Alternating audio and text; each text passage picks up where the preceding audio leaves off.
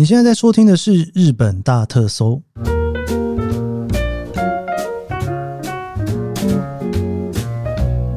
欢迎收听日本大特搜，我是 Keith 研究生。今天是二零二三年令和五年的十月二十五号，星期三。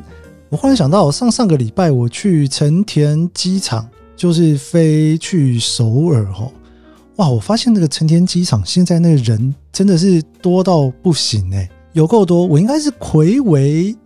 睽违多久啊？睽违可能有半年哦，没有跑到成田机场去哦。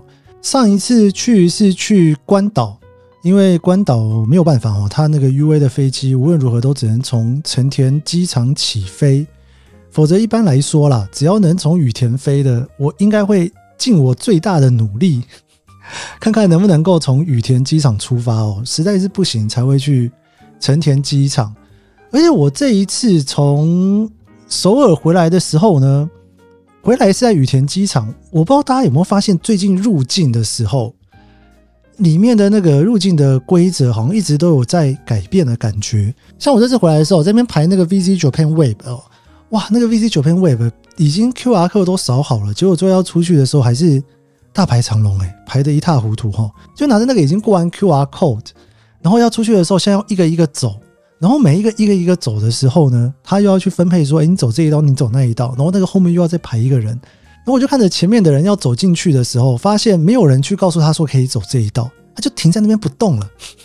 然后我就停在那边不动之后呢，就明明有两道空的没人走。然后等到那一个工作人员回头来，哎，赶快赶快走这两道，然后他们走过去，然后他再指引下一个人走到哪一道。然后后面的人就全部停在那里，然后又要等到下一个人来指引。哇！我觉得最近这个转换还是蛮多的，所以其实出来的时间还是有一点点长哦。不过我可以感受得到，像羽田跟成田已经慢慢一点一点的在改变，应该希望啦，不久的将来应该入境的时候可以变得越来越顺畅才是。好，我们今天昭和在之前，我们先来回复 Q&A。呃，我们上次回复到哪里啊？好，这个发财美梦。回复第两百零一回，有机会参加研究生的团，超优质的节目内容很丰富，非常感谢研究生的付出，哎，也非常谢谢你。这几个都是十月五号哈，感谢季的时候回复的哈。再来是练习练习练习，恭喜两百集。然后是 Rainer TW，研究生开团一定会大爆满的啊！敲碗开搜粉旅行团，虽然是自助旅行的爱好者，但是有些地区真的没有租车的自助旅行者，比较难规划。真的很希望研究生可以带一个不一样的旅行团，非常期待有机会参加，一定手到抢名额。好的，非常感谢哦，非常感谢想要参团的。日本有什么地方一定要跟团才能去？我如果真的要问我的话，我觉得应该是冬天的北海道。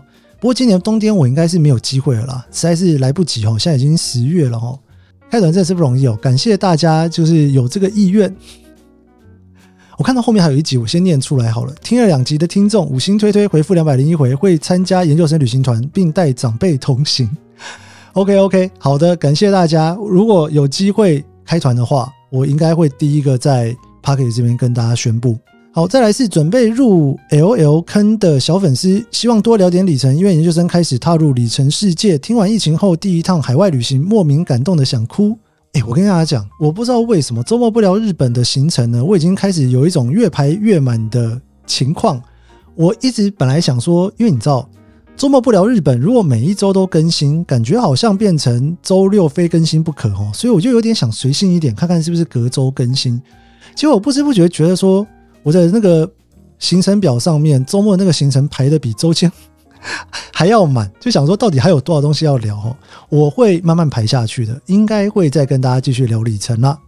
好，再来是 David Lu，很美的昭和公园银杏，第一次感受到银杏的美。大概八年前去过东京国营昭和纪念公园，一片金黄，真的很美，但也被银杏的果实气味吓到。银杏的那个气味，我自己的印象是一开始其实没有什么太多味道。应该是开到一定程度，地上很多人踩了之后，那个味道才会慢慢出来哦。所以早期应该说刚开的时候，应该味道不会太重。而且呢，就是只有雌性的银杏树下来会有味道，如果是雄性的话，好像是不会有味道的哦。好像就是雄性的银杏树，它基本上味道也比较小，而且比较不会那么黏嘛。所以很多地方会尽量种雄的。好的，国营纪念公园真的很漂亮哦！大家如果有机会的话，其实每年都可以去啦。每年到了秋天，我如果在东京，去过的地方，我还是会再重走一次，就是还是想去哦，就是这种感觉哈。再来是 Z Bar 四一一三八七，好优好听的，尤其是不聊日本系列更好听。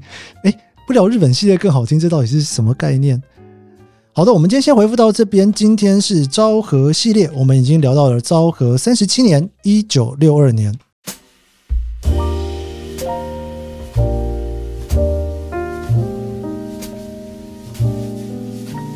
Let's dream alone.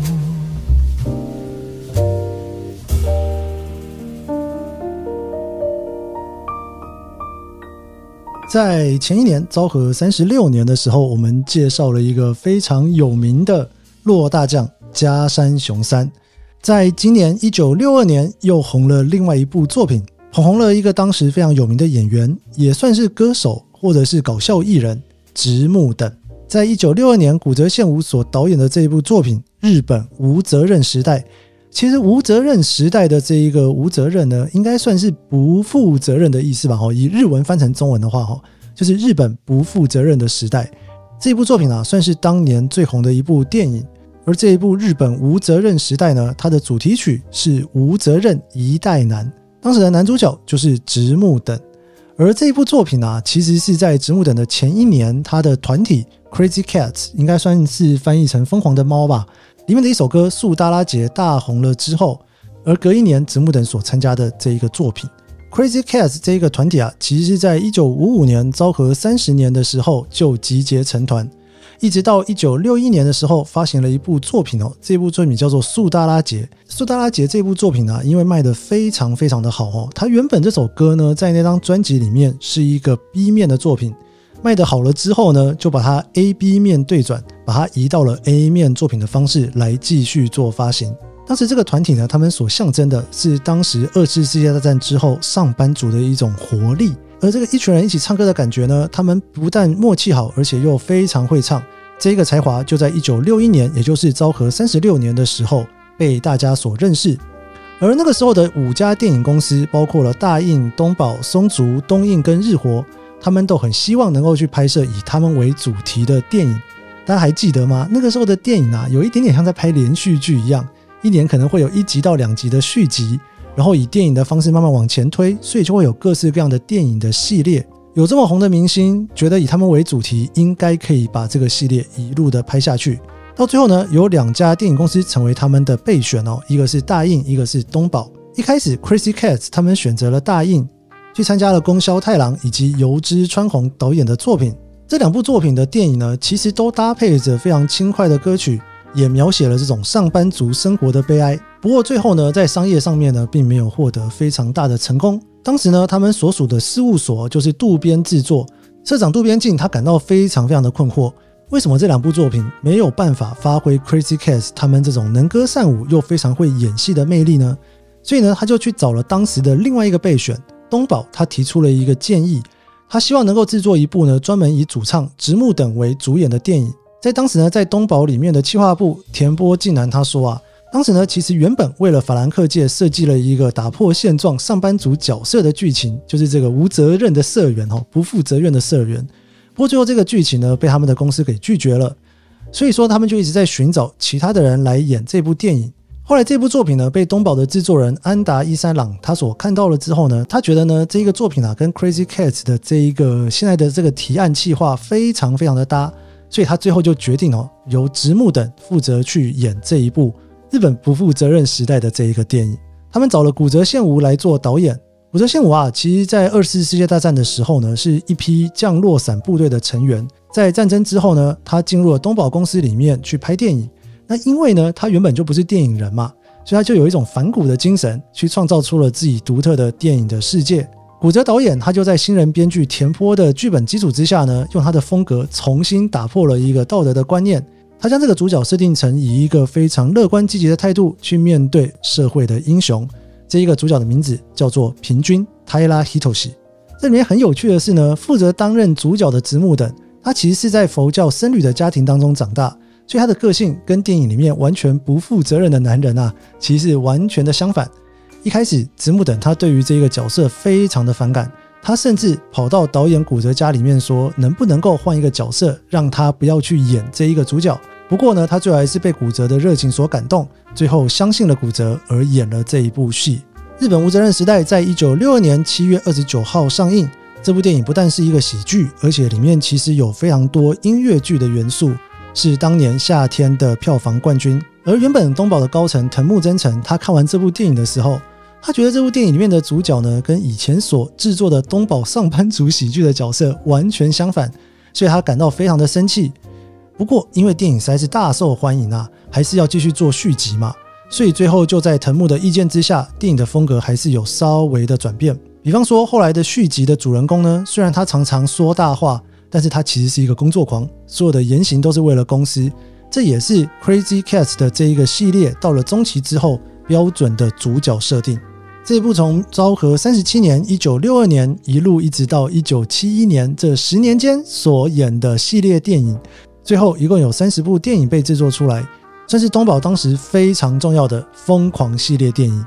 今年除了演艺圈之外，其实日本最重要的一个大事就是国产的飞机 YS 十一终于解禁，在日本的天空飞行。八月三十号，名古屋机场的伊势湾上空，日本的国产飞机 YS 十一大约五十六分钟的时间在天空飞行。这个其实对日本来讲，其实是一个非常漫长的旅程。最主要的原因是因为在二次世界大战之后，因为日本是战败国，当时 GHQ 它所主管了之后。严格禁止日本任何的航空飞行。当时日本所有的飞机都被破坏，而且飞机的制造商也一一的解散。不过到了韩战之后，因为日本的航空产业他们会协助美国飞机的修理，也因此在昭和二十七年的条约当中，日本的飞机禁止也开始慢慢的解除。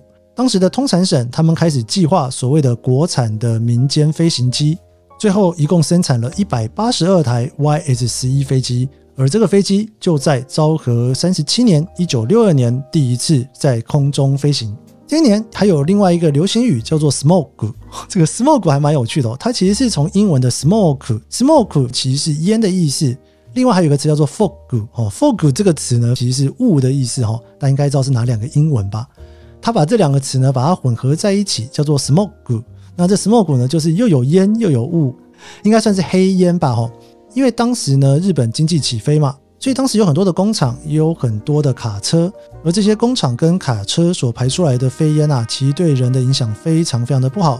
而这个黑烟呢，这个词汇其实也不是日本人发明的，在英文里面其实就已经把它混合成一个 smoke 的一个新的词汇。那这个词汇之所以在日本这一年成为非常重要的词汇，是因为有很多的电视媒体，它拍摄到了在东京的各个街头里面有很多这种黑烟。弥漫在市区当中的景象，也因此在昭和三十七年的年底，日本也开始施行了黑烟防治法。这一年，东京的夜间常住人口正式的被推估为一千万人，是世界上第一个有一千万人居住的城市。而日本全国 NHK 收看电视的人数呢，也已经到了一千万件。在东京的首都高速公路，也就是市区的高速公路里面的一号线第一段金桥到芝浦线也正式通车。